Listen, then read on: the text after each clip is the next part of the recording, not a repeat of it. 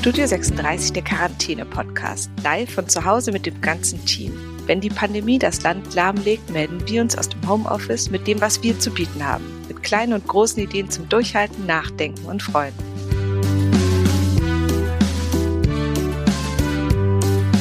Ann-Sophie, so schön, dass wir beide heute nochmal miteinander sprechen. Du bist jetzt ja ziemlich weit weg. Ich bin wieder in Berlin. Und wo bist du gerade? Ich bin in einem kleinen Örtchen in der Nähe von Frankfurt am Main. Bei meiner Mama. Genau, du hast gesagt, du bist jetzt wieder bei deiner Mama eingezogen. Ja, um, genau. Auch kein normaler Zustand, sondern auch ein bisschen, also sehr Corona in Verbindung. Ja, äh, das war auf jeden Fall so ein bisschen aus der Not heraus, weil ich mein Zimmer in Berlin nur noch zwei Wochen gehabt hätte und ja vor einer Woche dann hergekommen bin und nicht so ganz sicher war, okay, wie geht es jetzt weiter? Darf man überhaupt noch raus? Und dann quasi so in letzter Sekunde die Koffer gepackt habe und äh, wieder vorübergehend bei meiner Mama eingezogen bin. Und wie fühlt sich das an? Gut, also es ist natürlich schwierig. Man muss sich auch erstmal wieder voll aufeinander einstellen irgendwie, obwohl man ja quasi den größten Teil seines Lebens zusammen gewohnt hat, ist es trotzdem eine total neue Situation wieder. Aber es ist schön. Und dann ist man halt auch nicht alleine. So in Berlin wäre ich jetzt alleine gewesen und meine Mama wäre alleine hier gewesen und so sind wir jetzt gemeinsam einsam quasi. Und das heißt, wenn ich dich jetzt Knast oder Urlaub frage, was, wie fühlt es sich gerade an? Oh, das finde ich ganz schwierig. Ich finde, es ist so eine Mischung. Es ist eigentlich schon eher Knast, würde ich sagen, weil man halt dieses nicht rausgehen irgendwie hat, keine Leute treffen. Das finde ich eine total schwierige Situation. Aber in einer, in einer schönen Umgebung, in einem positiven Umfeld. Deshalb finde ich es schwierig, das so genau zu sagen. Aber Urlaub ist es auf keinen Fall. Und wir haben jetzt ja mit vielen der Kollegen auch schon drüber gesprochen, wie sie sich noch anziehen, wie man sich so zu Hause verhält und umgibt. Hast du jetzt deine alten Kinderpuschen wieder an oder wie kann ich mir vorstellen, wie sieht's gerade bei dir aus? Ich habe vor allen Dingen damit aufgehört, Jeans zu tragen und Hosen, die mir unbequem sind. Ich trage eigentlich nur noch Leggings und Jogginghosen und ich liebe es. Ich habe es auch schon zu meiner Mama gesagt, warum macht man das eigentlich nicht immer? Es läuft doch jeder lieber in irgendwas Bequemem rum. Ähm, warum zwängt man sich in diese engen Hosen? Ich, also das ist so mein Hauptding, dass ich echt irgendwie gerne Leggings, Jogginghosen finde ich super. Und du befindest dich gerade so ein bisschen in einem großen Transit, sowieso, zwar quasi zwischen zwei Studiengängen. Jetzt ist das Praktikum ja. zu Ende. Eigentlich wolltet ihr reisen. Und dieses Transitgefühl haben wir auf eine bestimmte Art gerade alle, weil wir alle nicht wissen, wie lange geht das. Alles, was man geplant hat, muss man vergessen plötzlich. Also eine große Zwischenzeit, in der erleben wir gerade gemeinsam. Ja. Wie, wie, wie ist das für dich? Belastet dich das? Woran denkst du? Mich belastet es schon, sehr, würde ich sagen, im Moment, gerade weil es so eine extrem ungewisse Situation ist. Wir hatten ja, wie du gerade auch schon gesagt hast, eigentlich einen Urlaub geplant, sprich dieses Vorübergehen bei meiner Mama einziehen wäre theoretisch nur für drei Wochen gewesen. Und jetzt ist es halt so, dass wir vermutlich, also wir, wir hätten eine Reise für vier Monate nach Asien gemacht und ähm, so wie es momentan aussieht auf der Welt, wird das wahrscheinlich eher nichts. Wir werden jetzt Ende April äh, geflogen und deshalb ist jetzt quasi die Planung für den gesamten Sommer hinfällig geworden.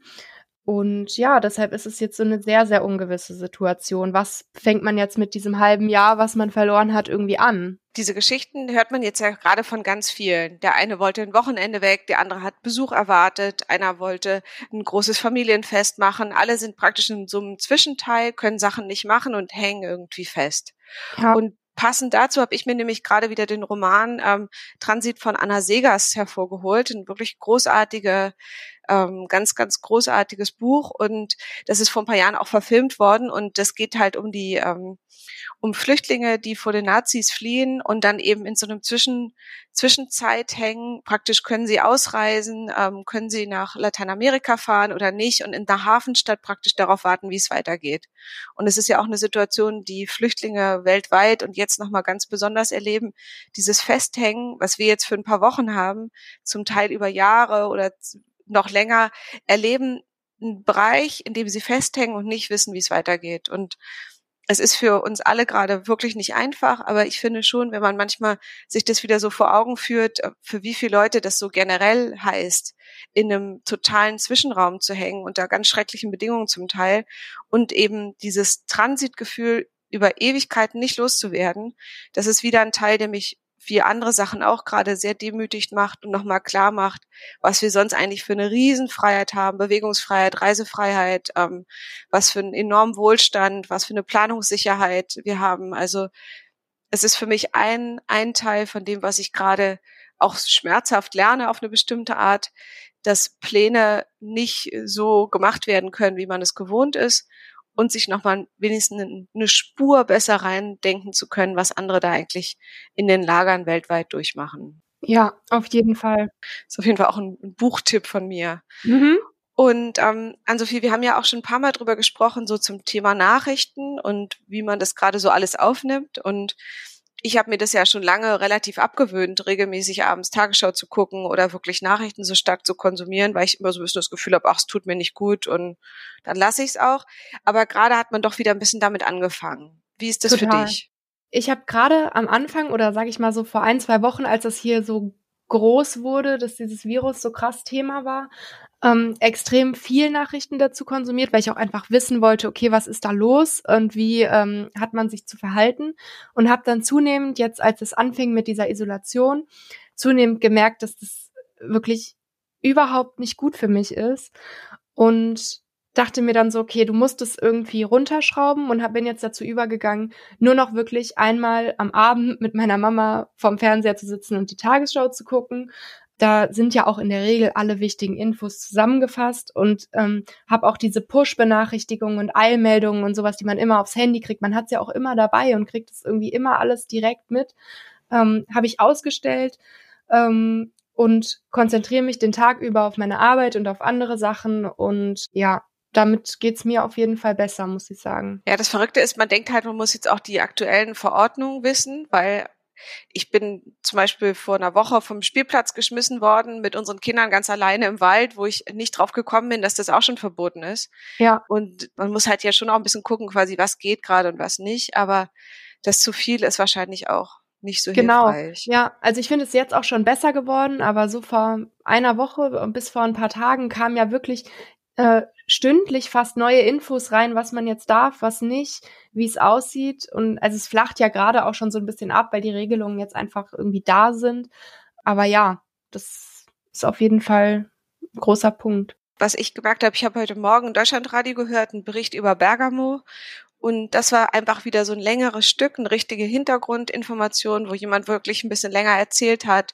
Auch die Geschichte von einem Arzt, der da hilft, ähm, mit einer ganz schönen Übersetzung. Man hat ihn im Original gehört und war so, hatte das Gefühl, man bekommt einfach ein bisschen näheres Bild von dem verrückten Wahnsinn, der da gerade vor sich geht in, in Norditalien.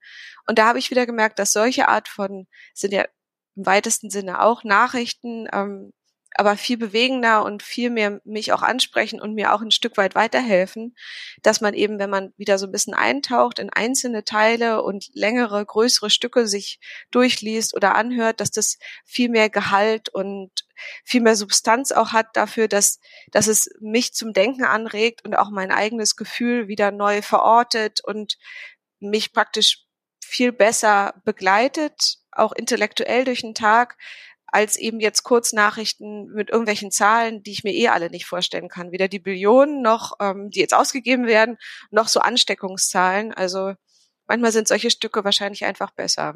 Ja, auf jeden Fall. Und deshalb freue ich mich auch so, dass ich jetzt mit dir rede, dass man einfach so nochmal mit Leuten länger im Gespräch ist, um einfach auch von verschiedenen Personen zu hören, wie es ihnen gerade geht und gut tut oder nicht. Mhm. Und bei euch ist ja auch so eine besondere Situation, dass du mit deinem Freund jetzt ja eine Fernbeziehung hattet und ja eigentlich ganz fest überzeugt war, dass die jetzt für Ende ist. Ich weiß noch, wir hatten ein ganz schönes Gespräch, wo du gesagt hast, das geht für eine Zeit, aber jetzt ist auch endlich, ja. endlich gut damit. Und wie sieht's denn da gerade aus?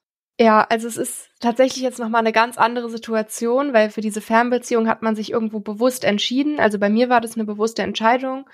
So, ich wusste, okay, ich bin jetzt ein halbes Jahr weg, da sieht man sich nicht so oft und das ist okay. Hat sich damit arrangiert und hatte auch immer so ein so ein Lichtblick, sag ich mal. Du wusstest, okay, ich sehe mich jetzt drei Wochen nicht und dann habe ich aber einen Zug gebucht und dann sieht man sich. Und jetzt ist es so, A, die Situation, was du gerade gesagt hast, dass es jetzt eigentlich vorbei gewesen wäre. Sprich, man hat darauf hingearbeitet und hat sich gefreut, okay, wir sehen uns jetzt wieder jeden Tag. Und jetzt ist dieses Virus dazwischen gekommen und jetzt sitzen wir 70 Kilometer voneinander entfernt fest. mehr oder weniger, und wissen nicht so recht, wann diese Situation endet. Das ist nochmal so eine ganz andere Dimension irgendwie von, von Fernbeziehungen. Also es ist ja an sich jetzt nichts Neues für uns gewesen, aber unter diesen Umständen, dass man so auch, ich glaube, da hat da auch viel dieser Zwang von außen ähm, spielt da eine große Rolle, weil man einfach sich nicht selbstbewusst dafür entschieden hat und jetzt gucken muss, wie arrangiere ich mich mit dieser von außen vorgegebenen Situation. Und auf der anderen Seite habt ihr ja auch schon ein bisschen Erfahrung sammeln können. Hast du denn einen Tipp für die Leute, die das jetzt aus anderen Gründen auch gerade erleben? Was ich immer ganz gut finde, ist, wenn man sich so feste Zeiten nimmt, an denen man miteinander kommuniziert, dass man jetzt nicht über den Tag die ganze Zeit das Gefühl hat, ich muss jetzt mich da melden, ich muss jetzt schreiben oder was weiß ich. Wir haben zum Beispiel jetzt gestern Abend irgendwie einfach mal anderthalb Stunden geskypt. Das mit Video ist auch immer mal ganz nett. Also auch wenn man sich schon nicht irgendwie berühren kann, dann wenigstens mal sehen. Mm, oder auch, dass man sich einfach mal hinsetzt und wirklich Zeit nimmt zum Telefonieren. Das finde ich fast noch besser als Skype, muss ich sagen, weil man immer so ein bisschen abgelenkt ist davon, wie sehe ich jetzt hier gerade aus und wie sieht der andere aus und jetzt stoppt das Bild und so weiter. Es ist irgendwie immer so ein bisschen anstrengend, finde ich. Ja, aber dieses Zeitnehmen ist, glaube ich, ganz wichtig und es ist ja auch momentan bei den meisten kein Problem, weil man ist ja sowieso zu Hause und hat vermutlich nicht allzu viel zu tun. Ja, ist lustig, ne, dass man gerade alle zu Hause antrifft oder anrufen kann. Ja. Weil sie alle da ganz brav sitzen. Ja, total schön irgendwie, was mir auch aufgefallen ist, so in Beziehungen, dass man jetzt mit total vielen Leuten wieder Kontakt hat, mit denen man sonst super wenig Kontakt hat. Also ständig ruft irgendjemand an oder schreibt, ähm, wie, wie ist die Lage, wie ist es bei euch? Jetzt haben wir ein ähm, Skype-Konferenz ausgemacht mit meinen äh, Freunden, mit denen ich Abi gemacht habe vor fünf Jahren. Und wir haben eigentlich gar nicht mehr so regelmäßig Kontakt und wollen jetzt trotzdem irgendwie uns austauschen und so. Das finde ich auch irgendwie was ganz Positives, was man der Sache abgewinnen kann. Ja, auf jeden Fall. Manchmal sind es auch schon fast zu viele Nachrichten, aber ein Stück weit ist es schon nochmal schön, dass man jetzt auch an die denkt, mit denen man sich sonst ein bisschen weniger befasst. Eine ältere Tante oder so. Mhm. Und ähm, Hast du sonst noch einen Tipp an Sophie? Also was du uns empfehlen kannst, was du uns ans Herz legst, was gerade die Situation leichter oder besser macht? Was es für mich leichter oder besser macht, ist jetzt gar nicht unbedingt so ein Tipp im Alltag, sondern wenn man sich mal so anschaut, was die aktuelle Situation für die Umwelt bedeutet, finde ich, das äh, gibt es mir extrem viel, weil man sieht, wie schnell die Erde sich quasi erholen kann, wenn wir wirklich einfach mal was tun. Ähm, das ist sowas, was mir mental irgendwie so ein bisschen hilft, das Positive darin zu sehen und zu hoffen, dass es vielleicht, wenn es vorbei ist, irgendwie ein Umdenken stattfindet und man merkt, okay, es geht auch anders.